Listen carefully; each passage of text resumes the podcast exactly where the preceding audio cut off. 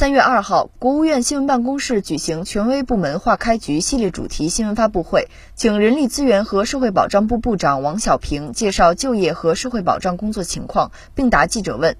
王小平表示，从今年前两个月的情况来看，就业市场平稳有序，好于预期。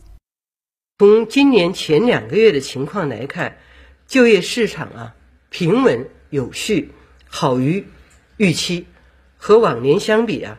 主要有三个特点，一个呢就是今年啊，这个劳动者外出早，大年初一开始啊，农民工农民工啊就已经陆续外出，期盼早返早返工早复工。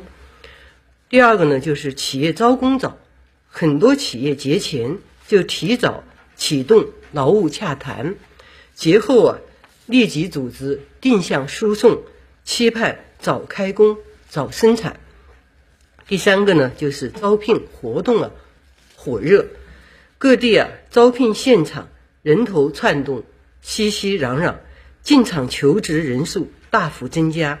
截至二月底，已累计举办各类招聘服务活动啊四点六万场，发布岗位三千二百万个。